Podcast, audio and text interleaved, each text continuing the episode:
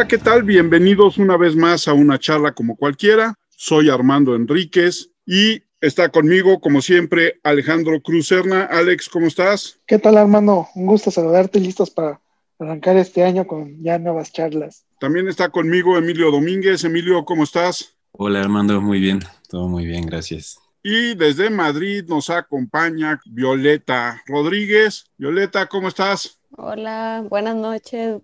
Buenas noches allá también, bien, todo por acá. Ya a la una de la mañana con un poco de frío, pero bien. Y nuestro invitado de hoy, yo quiero darle la bienvenida a un muy buen amigo, hombre de medios, que ha trabajado sobre todo como editor de muchas revistas, es columnista en el Universal de Deportes de Fórmula 1, tiene un portal que se llama The Point y hemos trabajado juntos en algunos proyectos y él me invitó desde hace muchos años a colaborar con él ahí en The Point. Jorge García Maldonado. Jorge, ¿cómo estás? Hola, muy bien, muchas gracias. Un placer estar con, con todos y muchas gracias Armando. Jorge, cuéntanos cómo llegaste a los medios, por qué y por qué tu pasión por todo lo que es los medios escritos. Bueno, eh, pues antes que nada, yo soy Jorge García Maldonado, soy como dices, gente de medios, gente de marketing, gente de Fórmula 1.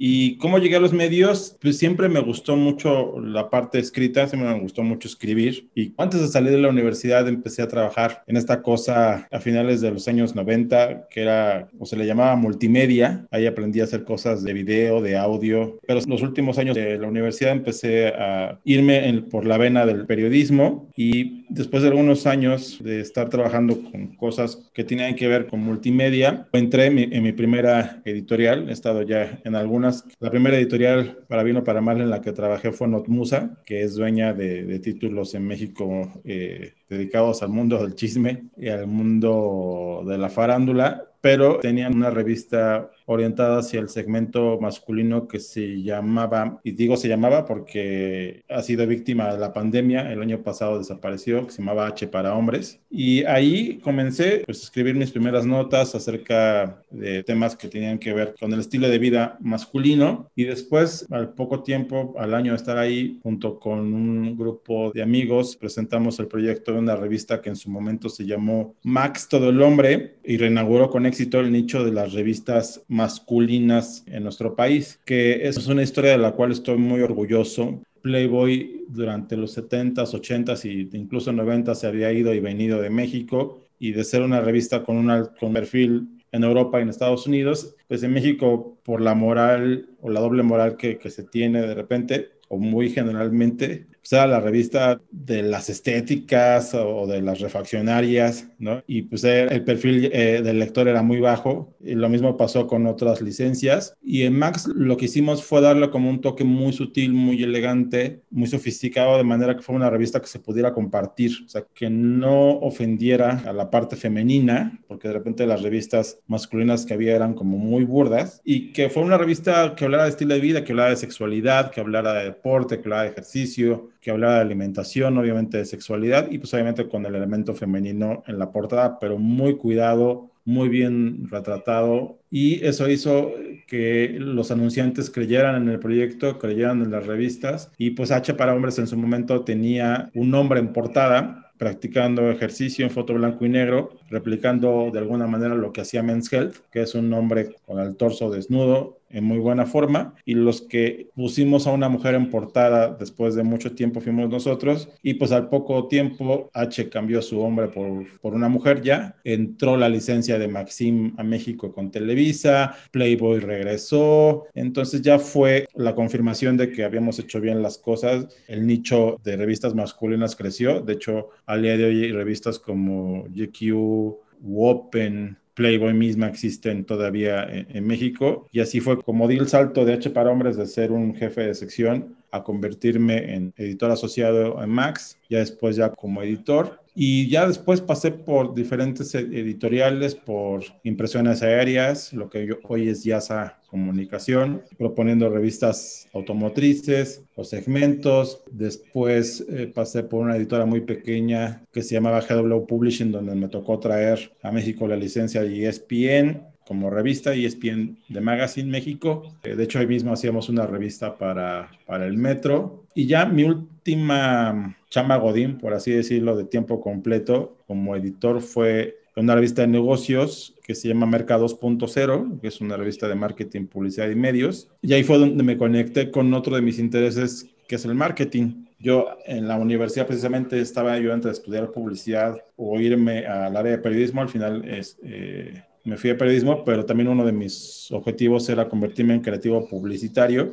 y de alguna manera pues, ahí me conecté con, con los más importantes publicistas del país, con Pepe Montalvo, creador de campañas como la de Lemas, de Librerías Gandhi, con Raúl Cardós, que creó la frase esta de todo mundo tiene un jet al menos en la cabeza, con Yuri Alvarado que hizo también eh, campañas muy célebres para Aeroméxico y Liverpool. Y ahí ya me desprendí del mundo editorial un poco, de 100%, fundé The Point para seguir vigente en el medio publicitario. Y comencé una agencia de relaciones públicas que tengo hasta la fecha, que este año estamos cumpliendo 10 años, pero no he dejado los medios escritos. Tengo una pasión muy grande por la Fórmula 1 y desde hace ya casi dos años escribo una columna semanal en el Universal solamente de la máxima categoría del automovilismo y ese es a grandes rasgos mi relación con los medios de comunicación. Jorge, ¿cómo ha sido el año de la pandemia para la publicidad? Pues ha sido un año de muchos retos, ¿no? Obviamente como humanidad eh, hemos estado o estamos siendo retados de manera permanente en nuestras costumbres, en, el modo en el que nos organizamos, en el modo en el que seguimos produciendo y pues obviamente la publicidad no ha estado exenta. Sin embargo, yo me considero afortunado porque la publicidad ha sido de manera muy discreta, pero de manera muy consistente, una industria que se sigue moviendo y que se ha transformado a pasos agigantados por la parte del comercio electrónico, sobre todo todo lo que es el marketing digital. Las marcas y las empresas se han dado cuenta hoy más que nunca que si no impulsan con mercadotecnia, con estrategias publicitarias sus empresas, sus segmentos, pues mucho menos van a vender, ¿no? Entonces, eso ha detonado que muchas empresas que siempre lo habían hecho y las que no lo habían realizado incursionen, pero le ha dado una velocidad al marketing muy grande. Obviamente hay industrias que han sufrido mucho dentro de la misma publicidad, dentro del mismo marketing, que es, es toda la cuestión de la publicidad exterior, ¿no? O sea, tú ves hoy sales al periférico, cualquier calle o avenida amplia y apenas empiezan a activar, hay muchos anuncios disponibles, hay muchos anuncios que han bajado también mucho de precio. Toda la parte del retail, ¿no? Antes cuando ibas al centro comercial encontrabas mucho lo que le llaman BTL, ¿no? Muchas promociones, gente en piso de venta promoviendo cosas. Eso obviamente se ha encarecido mucho, pero toda la parte de publicidad en televisión, relaciones públicas y no se diga toda la mercadotecnia digital, pues ha, ha crecido bastante. Entonces, me ha tocado llevar diferentes proyectos, sobre todo relaciones públicas y marketing digital en pandemia con clientes que han crecido bastante, clientes que obviamente ya tenían como toda su operación apuntada hacia el e-commerce, al comercio electrónico o a lo digital y que estar con esto preparado les permitió o les permite al día de hoy enfrentar de una mejor manera la pandemia. Por ejemplo, tengo un cliente que es una mueblería mexicana que desde antes le estaba apostando mucho al marketing digital, tenía todo dispuesto para vender en línea. De hecho, ese sigue siendo su modelo de negocio y pues le ha ido muy bien porque la gente no ha detenido su compra de muebles. Al contrario, mucha gente ha tenido que comprar muebles para acondicionar sus oficinas en casa, la compra de escritorios, de mesas, de sillas especiales para tener un lugar acondicionado en casa que no sea la sala o el comedor y, ahí han detonado mucho sus ventas. De hecho, versus el año pasado vendieron 30% más del número que tenían proyectado para 2020. Y así tengo varios clientes que se han dado cuenta de que si no están en los ojos del consumidor a través de notas en medios, a través de entrevistas, a través obviamente de marketing digital, pues mucho menos van a vender, ¿no? O sea, entonces, como les decía, me siento afortunado de, de estar en este segmento porque es una industria que se está moviendo mucho. Obviamente al principio les puedo decir que en marzo del año pasado yo tenía por así decirlo, una cifra, unos 10 clientes y en abril tenía uno. ¿No? O sea, la mayoría cancelaron sus estrategias. A muchos les costó mucho trabajo reentender los nuevos tiempos, pero hoy ya tenemos prácticamente un 50% más de nuevos clientes. Algunos regresaron. Afortunadamente, el medio publicitario se sigue moviendo y moviendo bastante. La pandemia aceleró que el pastel publicitario se moviera hacia Internet y disminuyera en televisión y radio. Obviamente sí hubo una aceleración digital muy importante. Lo que sufrió mucho y sigue sufriendo es eh, los presupuestos para impresos, porque obviamente hoy casi toda la lectura se está haciendo en digital. La gente no está yendo a los kioscos a comprar revistas o periódicos. Por eso vemos a muchas publicaciones, mismo el Universal, cambiar su modelo de negocio hacia digital. Antes el Universal tenía el periódico prácticamente sin suscripciones digitales y a partir del año pasado, diciembre, una parte de sus contenidos están solamente disponibles para quien se suscriba. Y esto es porque la venta de impresos, pues obviamente han bajado mucho. Igual, como les decía, muchas revistas se han dejado de imprimir, han cambiado prácticamente a modelos digitales e impresos on demand, ¿no? Por ejemplo, una revista de esas es Líderes Mexicanos, ¿no? Que ha mutado o movido mucho su operación hacia digital. Y si quieres la revista impresa, que siempre es bonito tenerla en las manos, prácticamente es on demand, ¿no? O sea, quieres la revista impresa, te la mando por Amazon a tu casa. Y muchas, muchos títulos de Notmusa, de otras editoriales, han desaparecido. Las pautas de radio, eh, de televisión, al principio amainaron un poco, pero hoy eh, se van recuperando. Y obviamente, como les decía, todo lo que es BTL, todo lo que es actividad de mercadotecnia en punto de venta, esa sí ha bajado muchísimo. Ya no hay demostradores, no hay promotores. Nosotros teníamos una estrategia para una marca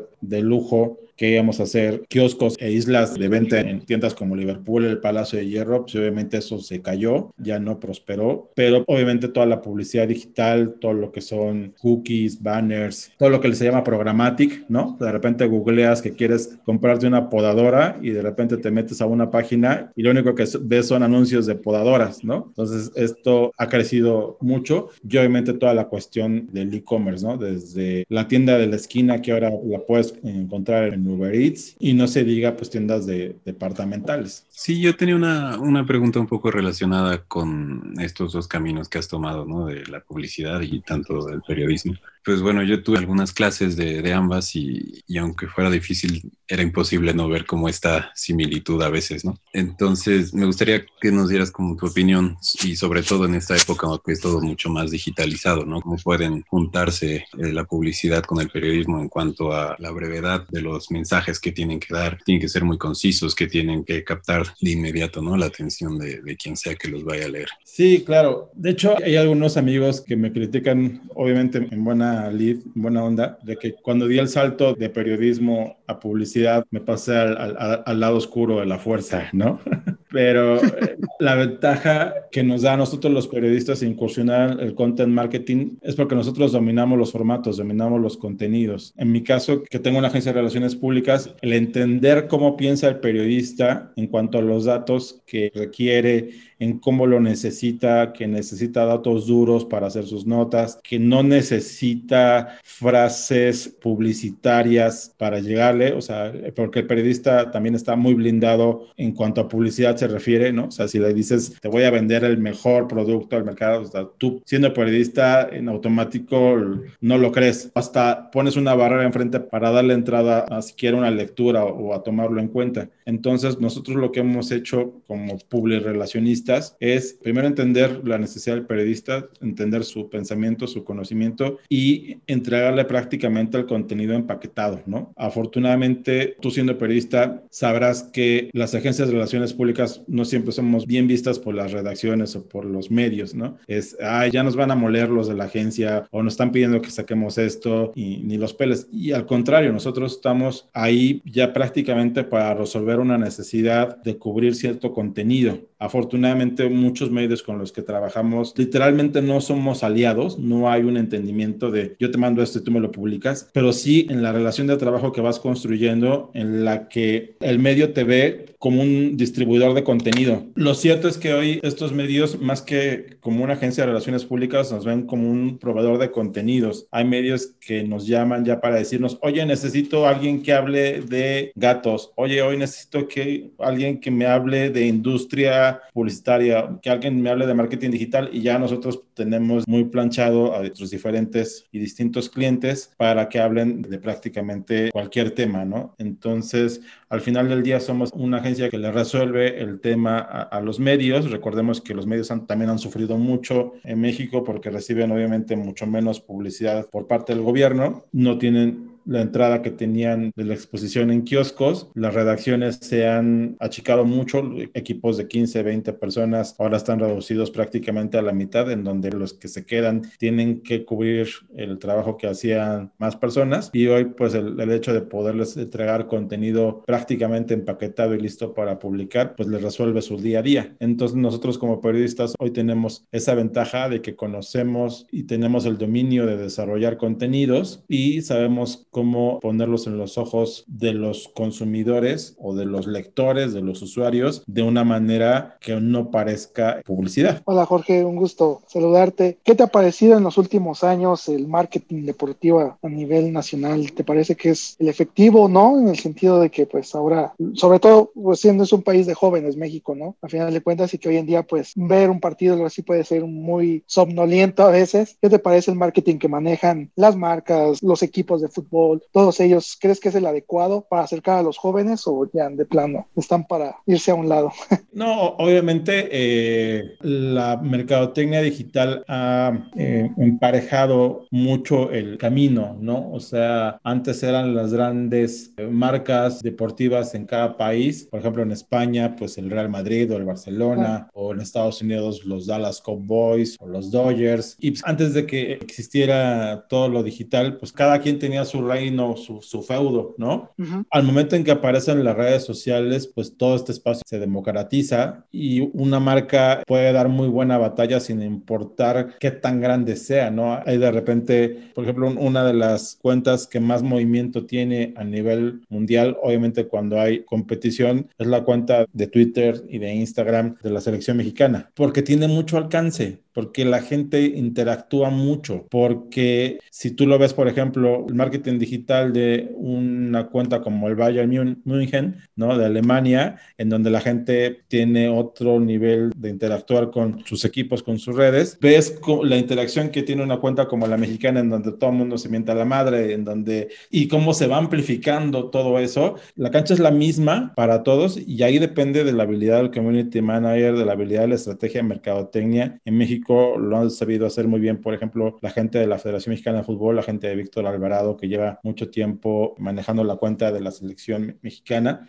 lo han sabido hacer muy bien y, los hacen atractivos, pero pues también cuenta mucho la audiencia, ¿no? Y por ejemplo, eso lo vimos con el tema de Checo Pérez y su contrato con Red Bull, su posible contrato de Red Bull. Red Bull supo capitalizar muy bien toda esa publicidad gratuita que tuvo desde que corrieron a Checo de Racing Point, que fue en octubre, hasta finales de diciembre que se anunció la firma con ellos. Y es porque, para bien o para mal, Checo es el único piloto latinoamericano, Checo es el único mexicano, y la conversación se amplificaba de una manera eh, burda, ¿no? O sea, era tan grande que era hasta burda. Y te metías a todos los canales de Facebook, todas las páginas de Facebook de gente que ya estaba harta del tema Checo Pérez F1, ¿no? Decían, es que hay muchas más cosas de las que hablar. Y todo el mundo decía, no, o sea, es que, ¿qué va a pasar con Checo la próxima temporada, ¿no? Entonces, de hecho, cuando ganó el podio también, ¿no? Tuvo mucho y, no, y cuando alcance, ¿no? Ya era un tema que venía creciendo y cuando sí, claro. la historia se multiplicó por mil, ¿no? O por millones. Entonces, pues sí, en México las marcas les costó mucho trabajo entender ese tipo de cosas. Les costó mucho trabajo entender estrategias como el product placement. Por ejemplo, eh, cuando se hizo Club de Cuervos en Netflix, Gaza Lasraki tuvo que pedir favores para que le prestaran el estado del Pachuca, que era donde hicieron el este, no me acuerdo si Pachuca o de León, fue León, el, León, el, estadio de León, ahí con Chucho Martínez y su gente. Les costó mucho trabajo entender cómo esta dinámica de cómo es que yo voy a obtener publicidad gratuita si me meto en una serie, en un formato de streaming, voy a tener presencia a través de que van a salir ciertos jugadores o que se va a ver mi estadio o se va a ver mi logotipo, como que les costó a la industria deportiva mexicana a entender esas nuevas dinámicas, pero lo han ido acrecentando y cada vez lo hacen mejor, ¿no? A mí como editor te puedo decir que en el 2000, 2002 por ahí, Nike eligió la portada de Max para presentar el nuevo uniforme de la selección mexicana de fútbol, en donde le pusimos un body painting de cómo iba a ser el, uniforme con una modelo en portada. Entonces fue una nueva manera de presentar el uniforme y encontrarle otro discurso. Desafortunadamente lo hemos venido aprendiendo de la mano de grandes marcas que lo han hecho magistralmente en su mercadotecnia a lo largo de los años, ¿no? Por ejemplo, Nike hace algo y lo decide hacer en México, ¿no? La portada del videojuego de FIFA siempre tiene un jugador latinoamericano o tiene un jugador mexicano porque sabe el, alcance, ¿no? Fue Chicharito en su momento, creo que Rafa Márquez en el suyo, por la penetración que tiene, ¿no? Y obviamente pues, se ha ido acrecentando. Para bien o para mal, también en México se mueve muchísimo dinero en mercadotecnia deportiva, se, mucho, se mueve mucho dinero en el deporte y eso pues ha rebotado de algún u otro modo en las estrategias de mercadotecnia. Hoy por hoy lo que alimenta mucho ya el alcance de un partido es la presencia digital que tienen los partidos o las marcas ahora que no hay gente en los estadios. Entonces, ¿cómo se miden las audiencias? Por la cantidad de gente que se conectó a un streaming o que se conectó a una liga de Zoom para salir allí en los paneles donde aparece la gente conectada viendo los partidos. Ahora se miden así, ¿no? Entonces, la mercadotecnia digital ha permitido de alguna manera sobrevivir a las marcas ahora que no hay esta presencia en los estadios, ¿no? Y donde obviamente lo que hoy cuenta también muchos los ingresos que tienen por televisión de toda la, la merma que están teniendo de no tener gente en las tribunas. Claro, y en ese sentido, ¿qué te ha parecido, por ejemplo, que el Gran Premio de México y que te gusta la Fórmula 1 tenga tanto éxito que tal vez así que cada año le dan el premio al mejor evento y al Gran Premio también? Es que es eso, o sea, lo que él ha dado los galardones al mejor eh, premio en vivo deportivo del mundo durante los últimos cuatro años es la audiencia, es la gente y obviamente pues las buenas estrategias que, generan desde CIE para que la gente tenga esa plataforma para, para interactuar con la Fórmula 1. A la Fórmula 1, el Gran Circo, a los organizadores, a los pilotos, a los equipos les encanta venir a México porque es ver gente en las tribunas desde la práctica 1 ya llenas, ¿no? Que si vas al Gran Premio de Japón, pues es dos, tres personas en las tribunas, en práctica 1, práctica 2, a lo mejor en la calificación ya tienes gente, pero aquí hay gente ya consumiendo, bebiendo cerveza, comprando merchandising desde el día 1 de prácticas, ¿no? Entonces, al final es eso, la amplificación y la amplitud que la gente misma, que las audiencias hacen de este tipo de eventos, ¿no? Y hoy por hoy se trata en, marketing de eso, de vincular a tu audiencia y de darle las cosas para interactuar. En México, ese éxito que tiene la Fórmula 1 habla de que, de que nos gustan las carreras de carros, de que siempre nos han gustado a pesar de que no siempre han estado presentes. Sí, fueron... ¿O es una moda? Mira, fueron muchísimos años sin Fórmula 1, ahorita no me acuerdo exactamente, si no mal recuerdo, el último Gran Premio de México previo al regreso que se tuvo hace cuatro años fue en 1994. Entonces, prácticamente fueron 30 años sin Fórmula 1. Y al mexicano le gustan las carreras, le gusta la competencia, le gusta la velocidad, le gusta tunear su coche, le gusta ponerle alerones a su bocho, aunque no despegue de 80 kilómetros por hora, pero le encanta ponerle alerones que nunca va a usar aerodinámicamente hablando. Y pues también porque al mexicano le gusta mucho el mitote, o sea, le gustan mucho las grandes audiencias. Hay mucho Villamelón de cualquier deporte que tú me digas, ¿no? Si es la primera, la segunda edición, se llena lo que sea, se llena desde un gran premio de golf, ¿no? Aunque tú en tu vida sepas de golf. Las tribunas están llenas, el béisbol está lleno. Nos gustan los eventos masivos y como vengo oyendo desde hace algunos días con algunos autores, una vez que regresemos de alguna manera la, la normalidad, van a venir años de desenfreno y de consumismo y donde vamos a volver a esas grandes eh, concentraciones masivas, a los grandes conciertos, a los festivales y donde todo eso va a ser un éxito porque extrañamos el hecho de estar juntos, apiñados todos, consumiendo un deporte, una pasión. Las salas de cine van a estar otra vez a reventar, aunque sean ciclos de cine griego, ¿no?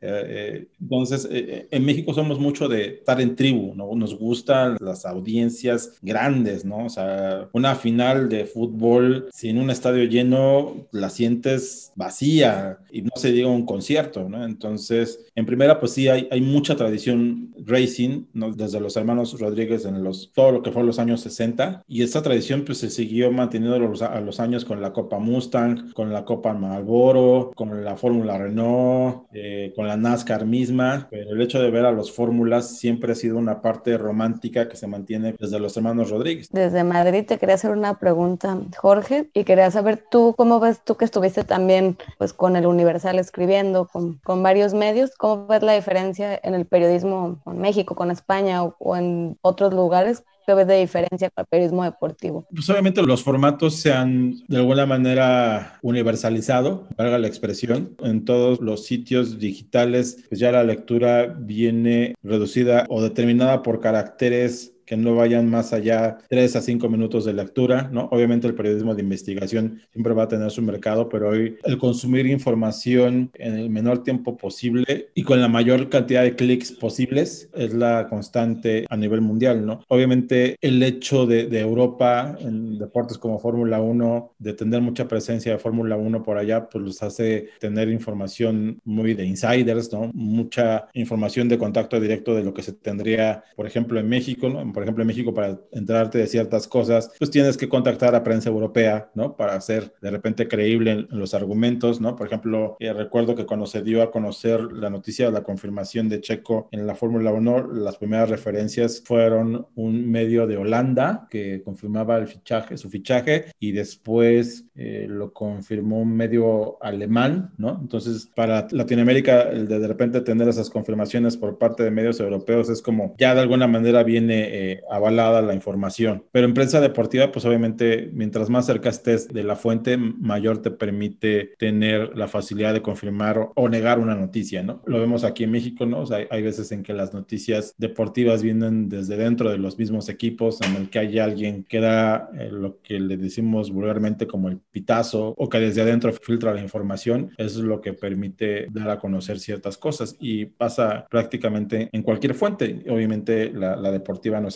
Jorge, en el sentido del automovilismo, regresando, ¿por qué crees que se hizo este gran bache entre Pedro Rodríguez hasta llegar al Checo? O sea, hay un bache ahí donde los mexicanos realmente quedan anulados. Yo sé que estuvo rebaque ahí, pero realmente no hay un gran brillo de pilotos mexicanos ni una gran tradición en Fórmula 1, sino son como de repente pequeños brillos, ¿no? Sí, obviamente, pues vino con la muerte de Pedro Rodríguez en 1970 71, se vació, ¿no? El, el hecho de hubiera mexicanos en, en la Fórmula 1, después de él en los 80s fue la, la, época de Rebaque, que incluso pudo hasta presentar un, coche con diseño mexicano, ¿no? Pero pues también pues fue la cuestión de los dineros, ¿no? Y, y también, quizá me meto en un tema espinoso, fue también la condena que por lo menos en los 70s hubo por parte del gobierno de, de Echeverría de etiquetar el automovilismo como un deporte de élites, de, de, ricos, que no estaban conectados con la base, ¿no? Y pues cuál era el deporte de las bases, pues el fútbol, ¿no? Ahí se fue la Fórmula 1 del país, después regresó en los, en los 90s, en donde por cuestiones organizativas y de garantía de, de inversión también se fue la Fórmula 1. Recordemos, en 1993 hubo un gran escándalo porque se metían los perros a las pistas, cuando fue la victoria, creo que fue de, de Mansell, que ganó el Premio de México en el 94, si no me equivoco, se inundó la pista de gente, sin orden, sin ninguna eh, visos de civilidad y la cuestión de los organizadores le dio al traste, ¿no? Y aparte fueron los tiempos en los que hubo una devaluación muy fuerte en México y eso también disparó los precios de nuestro país en cuanto a organizar cualquier evento internacional y la Fórmula 1 lo que busca son mercados estables, ¿no? Pero en ese sentido, por ejemplo, Brasil sufrió los mismos problemas económicos en México y no solamente me refiero al espectáculo de tener la carrera en México, sino hay esta parte donde los mismos pilotos brasileños, Fittipaldi hizo como un gran paraguas para llevar gente al automovilismo internacional, ¿no? Y en México, como siempre, es no hacer equipo, ¿no? ¿Tiene que ver eso con no crear una escuela de grandes pilotos en México? Sí, claro, ¿no? Obviamente el hecho de no tener una escuela o una tradición de pilotos mexicanos en máximas categorías, máxima en Fórmula 1, pues le dio al traste, ¿no? Obviamente, como dices, eh, Fittipaldi en su momento creó una escuela que impulsó en su momento a Piquet y Piquet impulsó de algún modo a Senna y Senna impulsó en su momento eh, que estuviera Barrichello y Barrichello a Felipe Massa y, a muchos otros. Hoy, si te das cuenta, los brasileños están prácticamente borrados de Fórmula 1, ¿no? Siguen brillando en otras categorías, pero el hecho, obviamente, de tener un piloto sobresaliente siempre es el atractivo para un país de traer un gran premio. En su momento pasó con la Serie Kart, ¿no? En donde Adrián Fernández brillaba. El Gran Premio de México de la Serie Kart se volvió un referente. De hecho, hasta llegamos a tener calendarios con dos fechas, una fecha en Monterrey y otra fecha en la Ciudad de México, ¿no? Y de repente veías a tres, cuatro pilotos en México, Michel Jordain, mismo Adrián Fernández, Roberto Rodríguez, Mario Domínguez. Mario Domínguez, y ya veías a Gigante anunciándose, a Void, ¿no? Entonces es como un círculo virtuoso en donde tienes una figura preponderante. El hecho de que Adrián Fernández triunfara en kart, que viéramos a un mexicano todos los fines de semana en diferentes pistas en Estados Unidos, hizo que un grupo como en su momento como César o como CIE dijera, oye, ah, vamos a traernos una carrera de estas. Y empezó entonces un gran semillero que es hoy Escudería Telmex, que tiene prácticamente pilotos en diferentes categorías a lo largo del mundo, en donde ya tienes una escuela en donde van sabiendo recorrer cierto camino para llevar a mexicanos a diferentes categorías. Checo Pérez es un producto de, de Escudería Telmex, es un producto, yo diría que hasta artesanal de Carlos Slim Domit, que creyó en,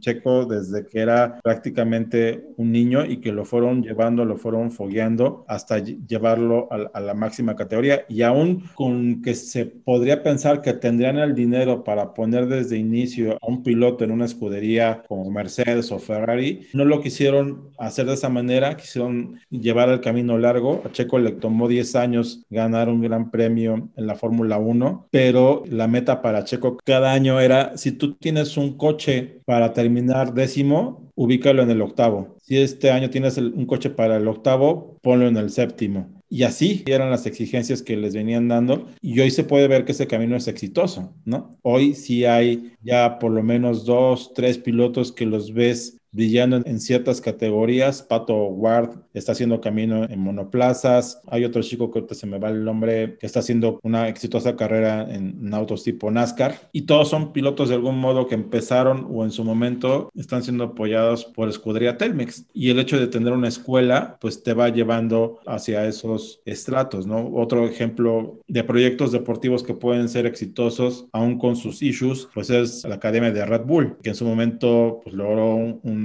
tetracampeonato con Sebastián Vettel. Hoy tienen dos equipos de Fórmula 1 y hoy precisamente por ese hueco que hay, una medio crisis que hay en, en, su proyecto deportivo es donde entra Checo a insertarse en Red Bull, ¿no? Pero detrás de Checo hay cinco o seis pilotos que vienen presionando en otras categorías que forman parte del proyecto de Red Bull. Entonces, el hecho de que un país sea exitoso en grandes premios es porque tiene esas tres variables. Tienen pilotos presentes que hacen que se genere cierta audiencia o la audiencia suficiente para traer un gran premio a sus países, para que las marcas se involucren y que en el tiempo puedan ser proyectos duraderos que den resultados tangibles a las marcas. La otra vez le preguntaban a, a Carlos Slim que por qué elegía la Fórmula 1 como un escaparate para sus marcas. Pues para él estaba muy claro, ellos son una marca internacional, eh, una marca global, están presentes en más de 20 países, con presencia en Europa, en Latinoamérica, en Norteamérica, en México, y ponerte en un escaparate como la Fórmula 1 te da una presencia de marca pues muy relevante. Para marcas de ese nivel, de ese rango, pues la Fórmula 1 es la ventana ideal. Ahora que estás platicando todo esto de las marcas y que circulan en la Fórmula 1, se me vino a la mente este artículo que escribió y bueno, por lo que se hizo famoso Hunter S. Thompson con su periodismo gonzo, Pero bueno, claro, era de carrera de caballos, pero no pude evitar recordarme de o más bien preguntarte, ¿no? Como si tú tuvieras como esta oportunidad de, escribir un artículo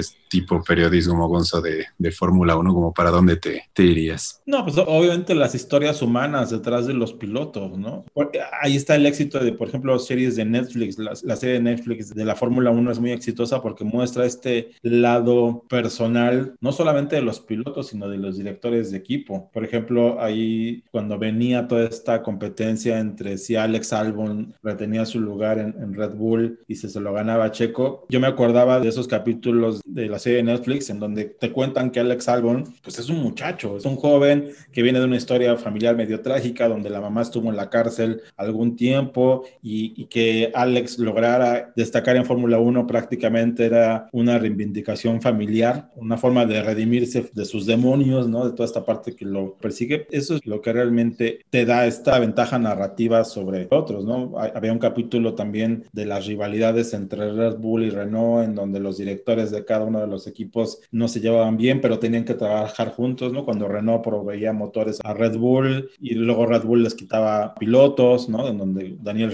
Ricciardo se fue de Red Bull para apostarle a Renault, incluso hasta en una junta o en un encuentro que tienen los directores de los dos equipos, el director de Red Bull le dice al otro, oye, el año que entra no tienes piloto ni proveedor de motores, creo que tampoco vas a tener presupuesto. Entonces, este tipo de engranajes, pues son los que realmente hacen interesante las historias, ¿no? Hoy por hoy hay un valor desde mercadotecnia hasta periodismo, que es el famoso storytelling, el cómo cuentas las historias, el cómo las haces accesibles a la gente. Y hoy por hoy, pues, yo creo que es la mayor sustancia que consumimos. Hoy consumimos las redes sociales por las historias que nos cuentan. En el caso de Checo Pérez y el que el hecho de que llegara a Red Bull era alimentado todos los días por diferentes historias. No es que el papá de Max Verstappen no quiere a Checo en el equipo, no quiere un número dos que se respete. No es que Red Bull puede tener un gran piloto en Checo porque a nivel marketing los mexicanos van a tomar toneladas de Red Bull y una serie de historias ahí muy interesantes, ¿no? Hoy por hoy, por ejemplo, está el tema del no contrato de Hamilton con Mercedes, de que no logran entrar en una negociación final en donde Hamilton quiere un contrato de más de 50 millones por cuatro años en tiempos de pandemia apostar por un atleta durante tanto tiempo por una cantidad tan alta y donde Mercedes le dice te doy los 50 pero por contratos de un año y todas las historias que hay detrás no pues es lo que alimenta el hecho de cómo consumimos los medios hoy. ¿cuál sería cuál contarías tú como la mejor historia de éxito en la Fórmula 1 de un mexicano desafortunadamente tenemos muy pocas no o sea, la historia de Checo y el hecho de lograr una victoria después de una permanencia de 10 años en la Fórmula Fórmula 1, pues es toda una historia digna de contar. Obviamente la de los hermanos Rodríguez, en donde iniciaron en el mundo del ciclismo y terminaron volviéndose en leyendas del automovilismo. Hasta la historia en su momento de Derrabaque, ¿no? Que a la mera hora ya no encontró cabida en su equipo porque Parmalat, la marca italiana de lácteos, quería un piloto italiano corriendo en el equipo en el que estaba, ¿no? Entonces, creo que la Fórmula 1 es, es rica en historias, no solamente mexicanos, sino de prácticamente cualquier nacionalidad, ¿no? Está la historia de François Sivek, que era el compañero de equipero de Jackie Stewart en Tyrell, que el día que se murió en la pista de Watkins Glen, paró con Joe Ramírez, el mexicano famoso mecánico en la Fórmula 1, y le dijo, oye, hoy es mi día, estoy en el chasis número 6, con el, estoy corriendo con el motor número 6 y mi número es el 66. Hoy es mi día. Y sí, ese día se murió. A eso quería llegar. Para mí la historia de éxito más grande de un mexicano en la Fórmula 1 es Joe Ramírez. Joe Ramírez, ah, claro, Sí, sí, sí, claro, ¿no? Sí, claro. Yo Ramírez tomó cursos por correspondencia de mecánica automotriz relacionada con Fórmula 1, ¿no? Porque en donde estaba no iba a pasar del talachas. siendo mecánico, eh, estudiaba en la UNAM, una cosa así, que estudiando ingeniería automotriz, creo que ni terminó. Eh, a la mera hora pidió cursos por correspondencia con ciertas academias de mecánicos en, en, Europa. Le rogó a Ricardo Rodríguez que lo recomendara con algún equipo de Fórmula 1. Terminó siendo, creo que Joe tiene la credencial o el número de empleado número 6 de Lamborghini, ¿no? De cuando empezó esa marca. Y sí, no, obviamente Joe Ramírez fueron más de 30 años en la Fórmula 1, en donde empezó desde cambiar tuercas, pasó por director de equipo y terminó siendo director de logística de McLaren, trabajando directamente con Ayrton Senna. Yo creo que no hay persona del automovilismo que envíe además a Joe por haber compartido codo a codo borracheras, historias, comidas y campeonatos con Ayrton Senna, ¿no? Así es. Llegamos al final de la plática. Yo te quiero agradecer mucho el, el haber aceptado nuestra invitación, Jorge. ¿Dónde te encuentra la gente en redes? Eh, pues estoy en, Twitter como Jorge Dialogante, igual en, Instagram y me pueden leer todos los fines de semana en el Universal con mi columna Punto Motor, hablando exclusivamente de Fórmula 1. Alex. Mi Twitter es arroba 512-Alex. Violeta. Mi Twitter es Boleigo y mi Instagram es Boleigo en Madrid. Emilio. Eh, mi Instagram es Emilio 92 Yo soy Armando Enríquez, a mí me encuentran en Twitter como arroba cernícalo y el Twitter del programa es arroba una charla cualquier uno. Nuestro correo es charlapodcast1 arroba gmail.com. Un saludo a todos nuestros escuchas, muchas gracias y nos escuchamos la semana que entra.